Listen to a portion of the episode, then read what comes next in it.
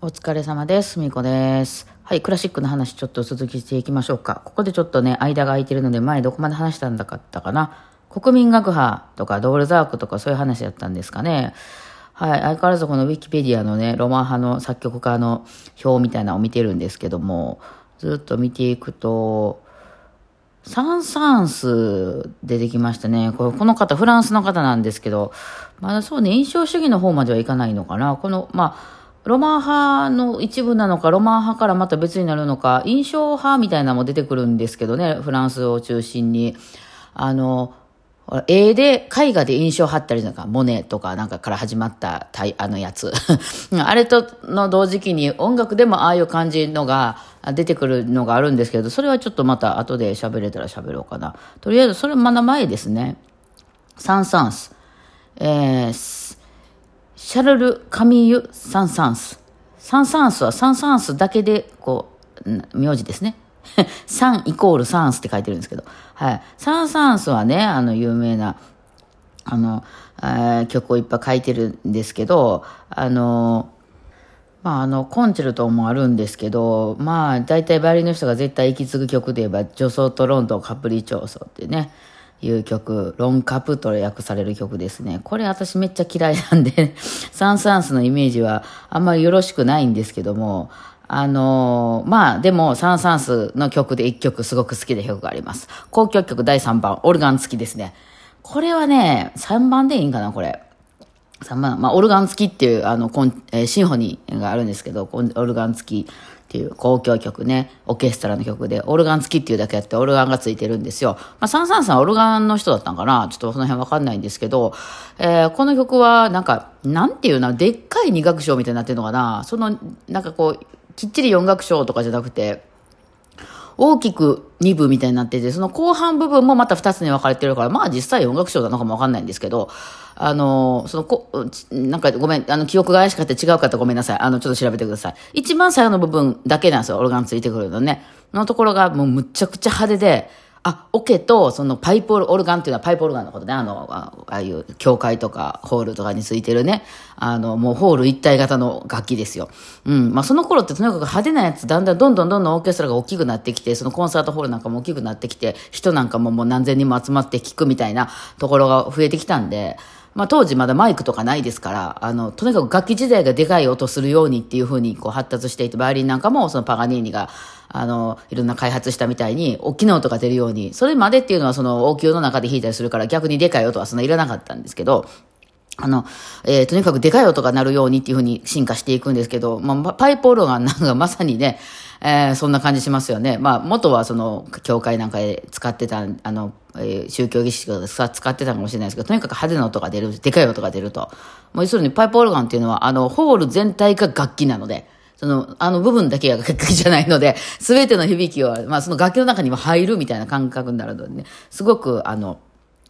派手でいいですね。よかったらオルガン付きの、このね、なんか初めの方は普通の競争教、競争じゃ、こう、こう教育って感じなんで、派手じゃないんですけど、最後らへん急に雰囲気変わって派手になるんですよ、パイプオルガンが。なので、まあそこの部分だけでもね、聞いてもらったらすごい、うおーって、うおーってなりますね。あの、いわゆるでも、あんまりそういうクラシックのこと知らん人の、派手なクラシックのオーケストラの曲ってこんなんをイメージしてるんちゃうかなと思いますね。今よくそういう感じで出てくる映画音楽なんかはそういう感じを引き継いでるんじゃないかなって派手、派手なところね。うん、と思います。で、えっと、オルガン、パイプオルガンって、えー現在どうなってるかと言いますと、あの、ああいうね、あの、いわゆるお客さんから見て、ちょうど正面の壁のところにバーンってありますよね。あれ、あの、まあ、昔ながらのところは、あれ、その指揮者見えないんですよね、オルガンの人が、後ろ向いちゃってるから。で、パイプオルガンってあの、まあ、オルガンスタイルで、あの、いわゆる、えっ、と、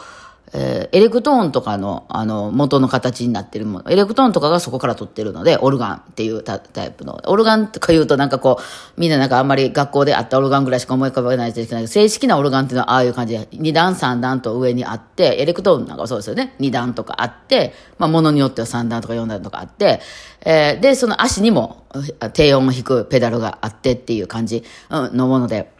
それは規模によってその大きさは違うんですけど、で、まあ今やったら、エレクトーンやったらそのボタンを押すと、えー、なんかオーケストラの音が鳴るとか、管楽器の音が鳴るとか、えー、なんか電子オルガンの音がピアノの音が鳴るとか、こういろいろボタンで変えれますよ。それを、まあパイプオルガンっていうのはあれね、あのー、笛みたいなのが、要するに周りパイプがいっぱい並んでるとあそこにその、空気を通してるんですよ。で、笛、だから、あの、でっかい笛をいっぱい並べてて、その、あの、あれ押すことによって、その鍵盤を銅の音ポーって押すことによって、その銅のところの笛を空気が流れるんですよ。だから後ろは、あの、今は、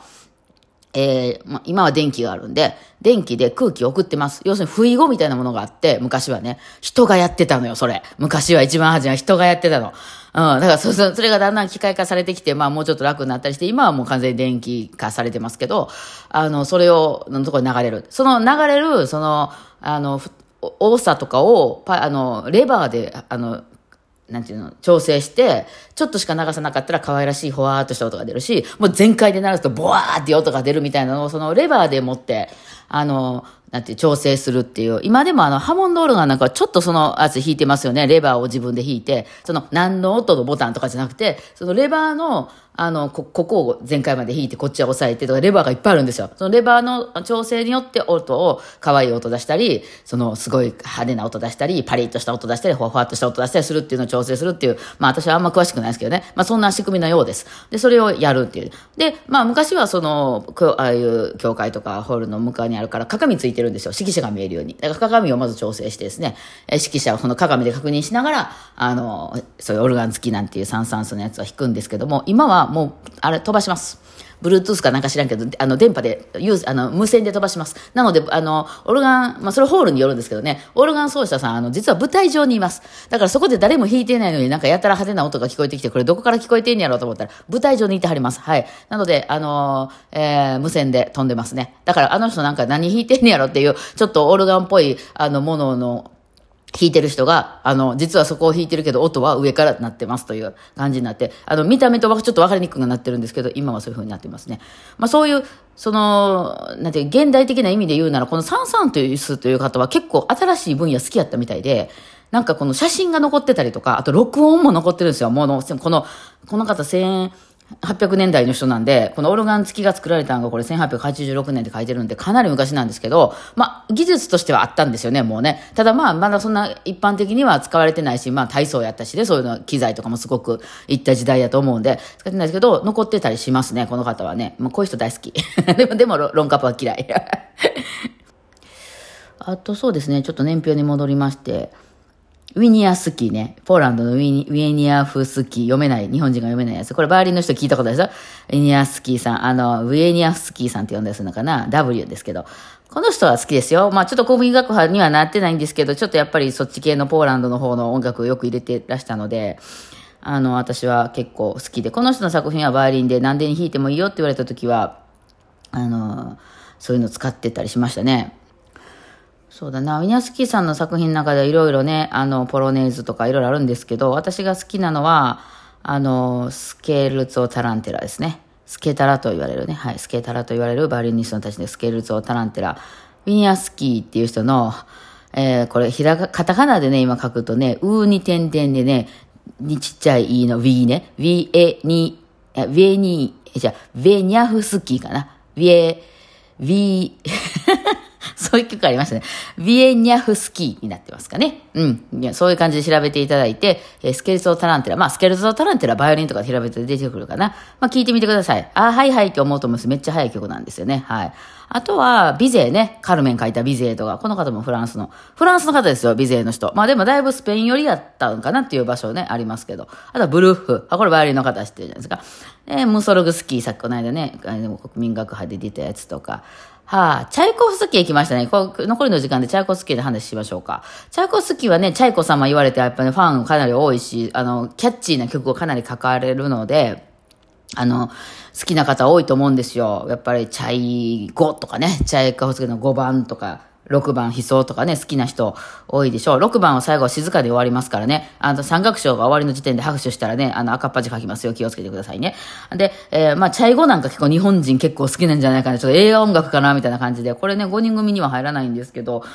えー、ただまあ、もう時間もないので、まあ、なんとなく想像すると思うんですけど、私そんなにチャコスキ好きではないですね。バイオリンコンチェルトとかピアノコンチェルト有名なありますけど、まあまあまあ、あの、いい曲やなぐらいで、そんなに興味はないですね。まあ、あの、バレエの音楽なんかもね、すごく良かったりしますけど、まあ、チャコスキーさんは、あの、同性愛者の方ですよね。まあ、結婚されてるんですけど、なんかその結婚の最後らへんちょっと情緒不安定になってはりまして、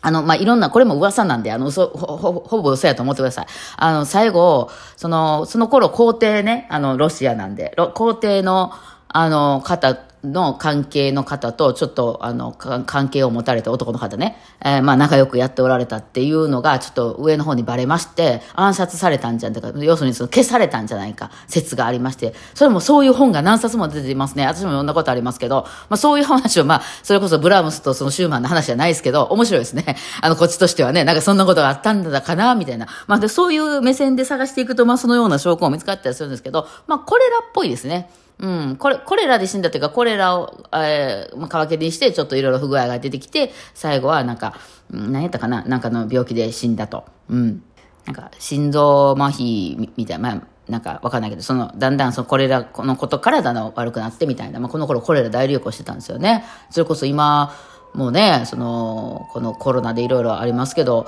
あの、それ、そういう治すのがなかった時代ですもんね。それはもう大変やったでしょうね。うん、その当時のヨーロッパではね、あの、800年代後半ぐらいですか ?1900 年ぐらいもう入ってるぐらいか。うん、1900年頭ぐらいですかね。いや、その、ね、なかなかチャイコフスキーさんもファンが多かったみたいなんで、いろいろ。まあ、チャイコフスキーさんは本当にね、もうそうだな、一曲出せと言われたらそうだな。1812ですかね。祝典序曲、祝典序曲、序曲1812、あの、大砲が曲の中に出てくるやつですね。はい。あの、やたら派手なんで、あの、無駄、無駄に派手すぎて好きです。はい。なんかこのイベントで使われたやつですね。うん。あの、楽譜のところに大砲ってあるんですよ。当時はマジの大砲、あの、空大砲ね、使ってて。今でもね、野外コンサートとかやったら空の空砲を流したりしますけど、まあ実際のところはシンセとかで、あの、ボーンって鳴らしてますけどね。まあそんな感じですかね。はい。今度ちょっと印象派いこうと思います。はい。では、こんな感じでお疲れ様でした。